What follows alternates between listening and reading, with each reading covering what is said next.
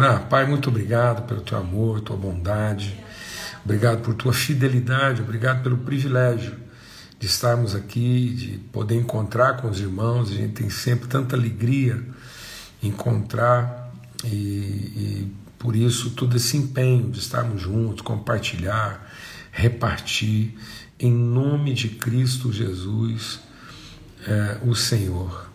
Então nós clamamos mesmo que o teu Espírito fale, ministre ao nosso coração, que seja um tempo intenso, apesar de não extenso, mas que ele seja intenso, como é intenso o teu amor, a tua fidelidade, a tua misericórdia, a tua bondade. Te louvamos pela, pelo testemunho do Davi, da Sara, antes de qualquer coisa, a forma bendita como eles enfrentaram todo esse processo, com submissão, com temor de Deus. Em nome de Cristo Jesus, o Senhor. Amém. Amados, dentro daquilo que a gente está compartilhando, é, a gente falou ontem né, sobre, quem sabe, né, a gente. E se Deus. Né, e se Deus estivesse marcando um encontro para a gente é, compartilhar o pão, né? Jesus diz que ele, ele foi traído na mesa, né? Na mesa que ele foi traído, né? Na noite em que foi traído, ele repartiu o pão. Então, essa disposição de Jesus né, de, de, de se entregar mesmo né, em favor dos seus irmãos, ele, ele ser o cordeiro colocado na mesa. Isso é, isso é muito forte, né, o que a gente está compartilhando aqui, porque, é, logicamente, eu não estava aqui propondo nenhum tipo de evento, né, mas apenas uma reflexão para a gente entender o espírito da coisa e como nós podemos ver isso de forma proativa, né, de forma contundente, de forma ativa, né? Então a gente não ser passivo, não ser indiferente, não ser silencioso, mas Só assim vai preparar uma coisa dessa. É, eu me magoei aqui. Ela está perguntando o que eu tenho na mão. Estou com um band-aid aqui, porque eu me cortei abrindo ostra para a Lidinha, viu, Sininho? É, que bom esse cuidado, muita, é muito é muito cuidado ainda, é muita atenção. Então, é, e a gente está compartilhando sobre isso. Né? Ontem a gente falou sobre é, como que um profeta pode se perder né, no meio de uma situação dessa. Então o, o, o Balaão se perdeu porque, em nome de manter, né, de garantir o, o exercício do seu ministério, ele, ele acabou negociando isso. Né? Então, o dom profético, amado, a gente não pode perder, né? A gente não perde o dom profético. Os dons de Deus são irrevogáveis. Então, como é que um, um, um, um profeta ele vai se corrompendo? Ele tem um dom, ele percebe, ele discerne o que está acontecendo. Então, muitas vezes, não está faltando percepção. Né? A gente percebe, mas a, a forma de lidar com isso. Então, um profeta ferido, um profeta na defensiva, um profeta fora do seu papel profético, exercendo apenas o seu dom profético, mas sem uh, uh, o seu caráter profético, o dom pelo dom, o dom sem amor, como Paulo diz, ainda que eu tenha o dom de profetizar, se eu não tiver amor. Então, sem amor, o profeta vai se tornar um crítico.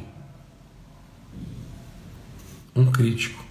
Então, e ele critica com propriedade. Ele critica porque e, e, a crítica dele, ela é ela é acertada, apesar de muitas vezes não ser boa, porque ela não produz edificação, ela é acertada porque é a crítica de um profeta que está criticando com dom. E um profeta e um, e um crítico magoado, se não for curado, né, mas se essa raiz de amargura continuar contaminando o coração dele, ele vai se tornar um cínico né? ou melhor, um cético. Né? Depois do crítico vem o cético. O que é o cético? Ele, ele não acredita mais, ele descrê. Ele descrê dos relacionamentos, ele tem o dom, ele percebe o problema, ele, ele é capaz de diagnosticar o problema, ele fala com propriedade, mas ele não acredita mais nas relações, ele não acredita nos afetos, ele não acredita mais em arrependimento, em transformação. Então, além de crítico, agora ele é um cético. E se o cético não for ajudado, se ele não se arrepender da sua mágoa, ele vai se tornar um cínico.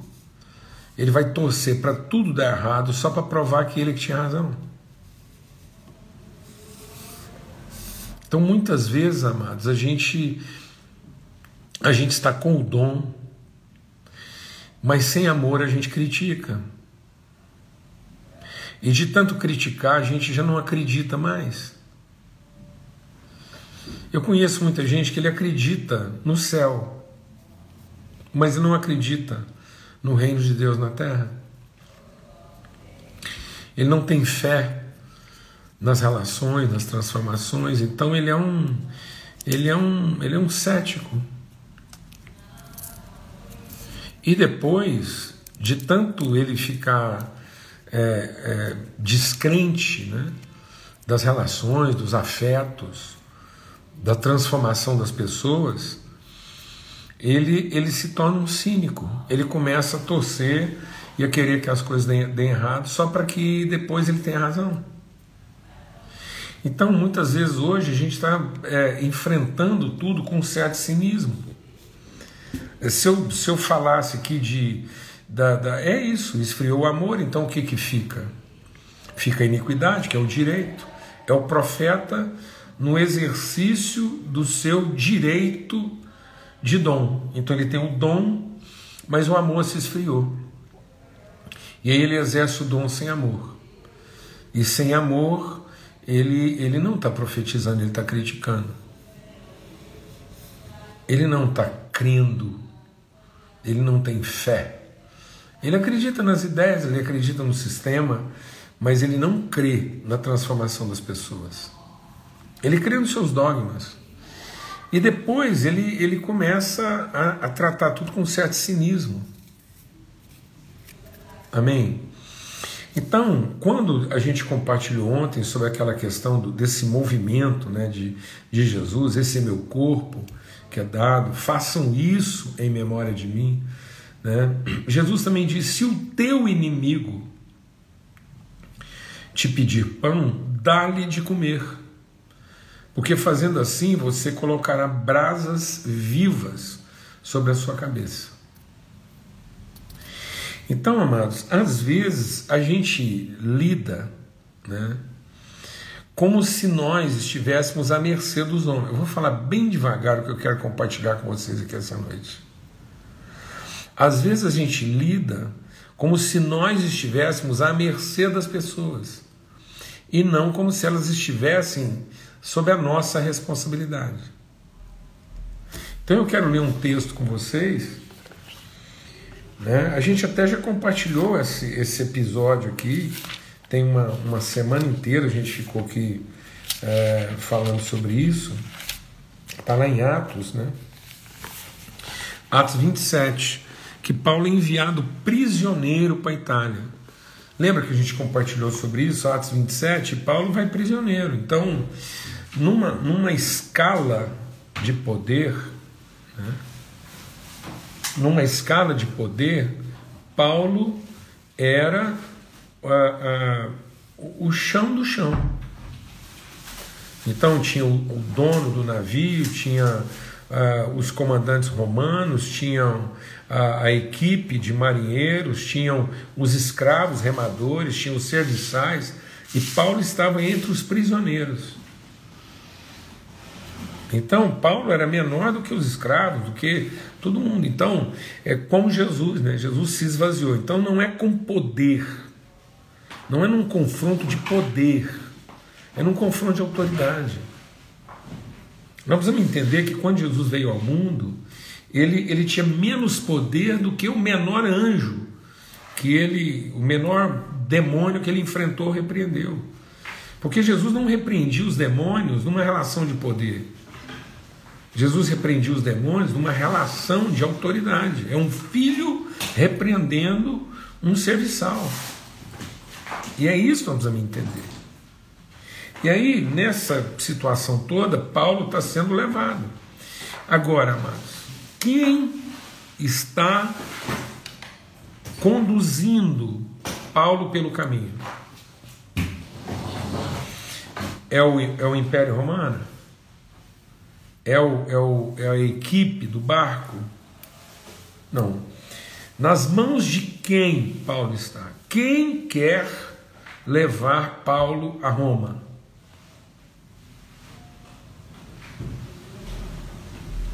É o exército romano? São as pessoas que o condenaram? Ou é Deus que está conduzindo? Essa era a crise de Jó.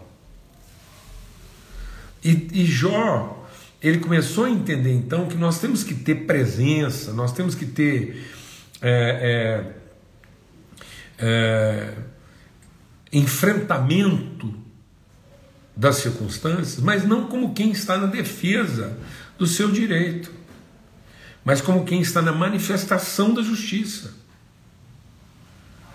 Porque nós não tememos o nosso futuro.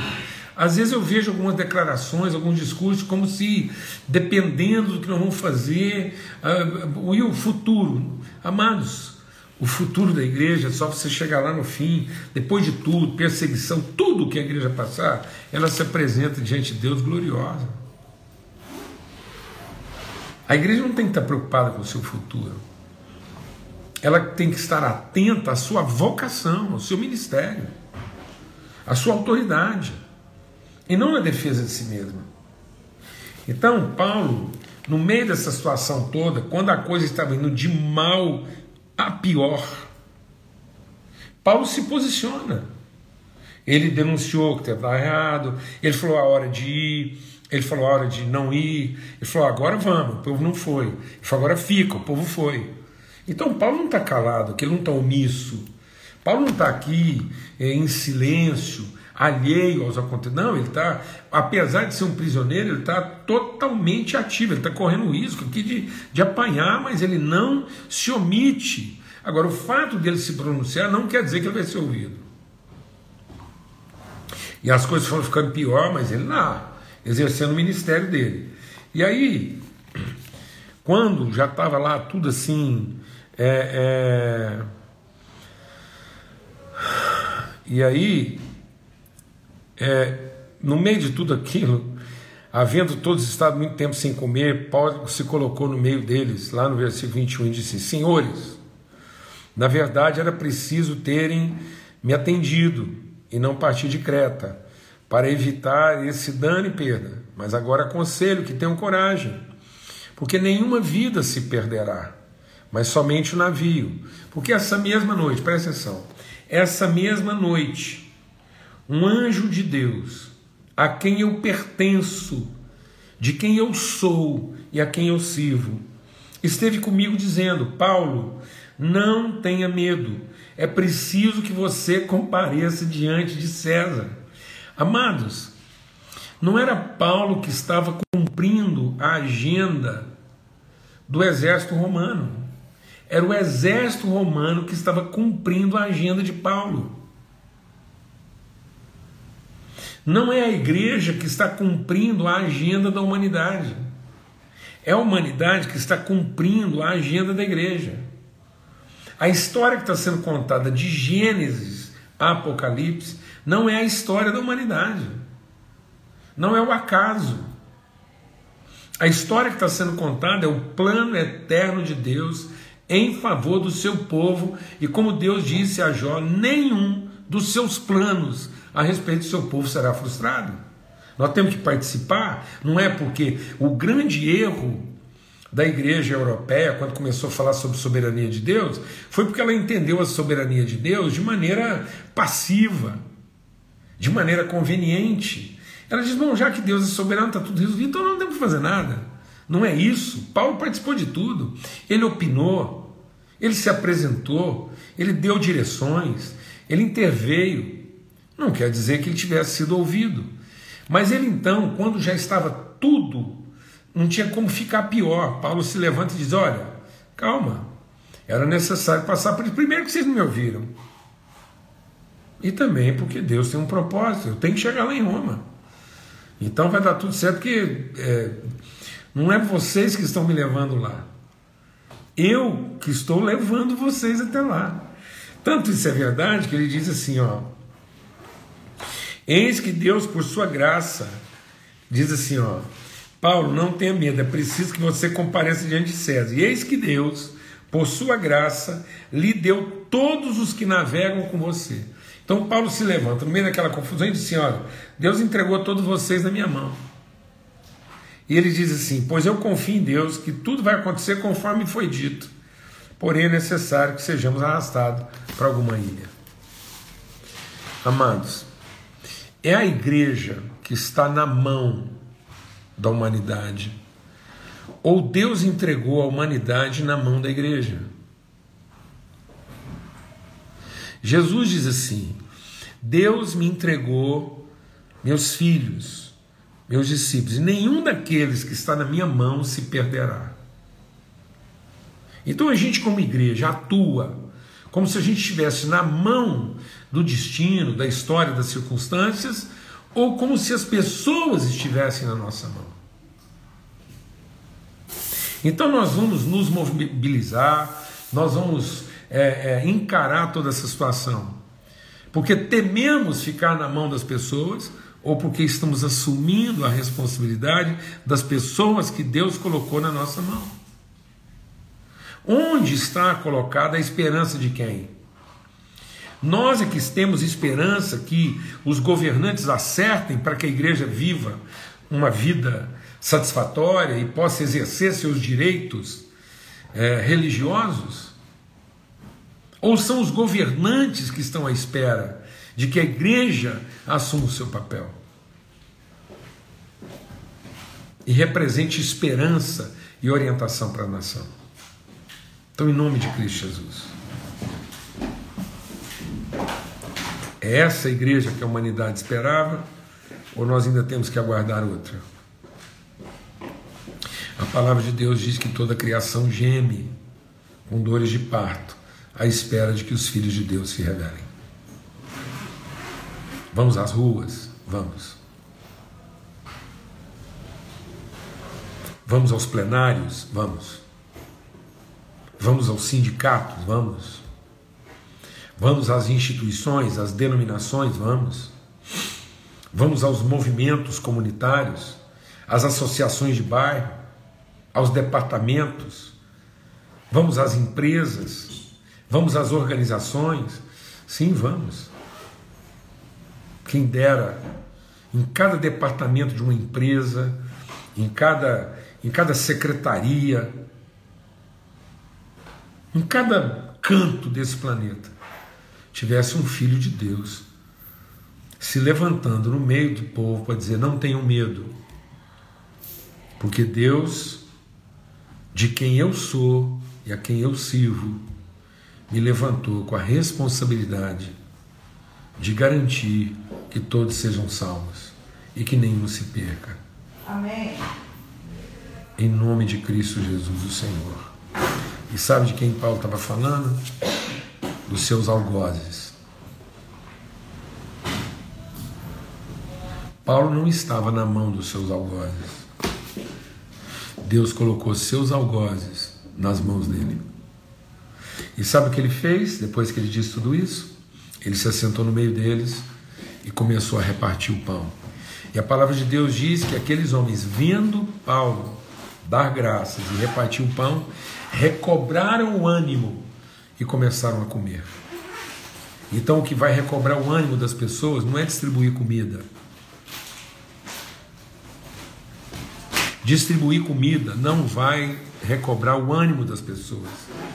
As pessoas estão sem esperança de afeto e não de comida. Há fome de comida, com certeza, mas não há falta de comida. E sabe por que, que há fome de comida? Porque não há falta de comida, mas há falta de afeto. Por isso a fome de comida.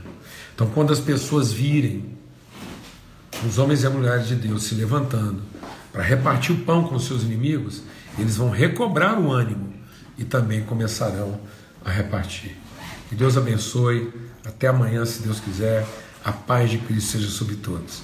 Forte abraço Muito obrigado pela compreensão e paciência e ter aguardado esse tempo extra para a gente poder ter esse tempo de vida, tá bom?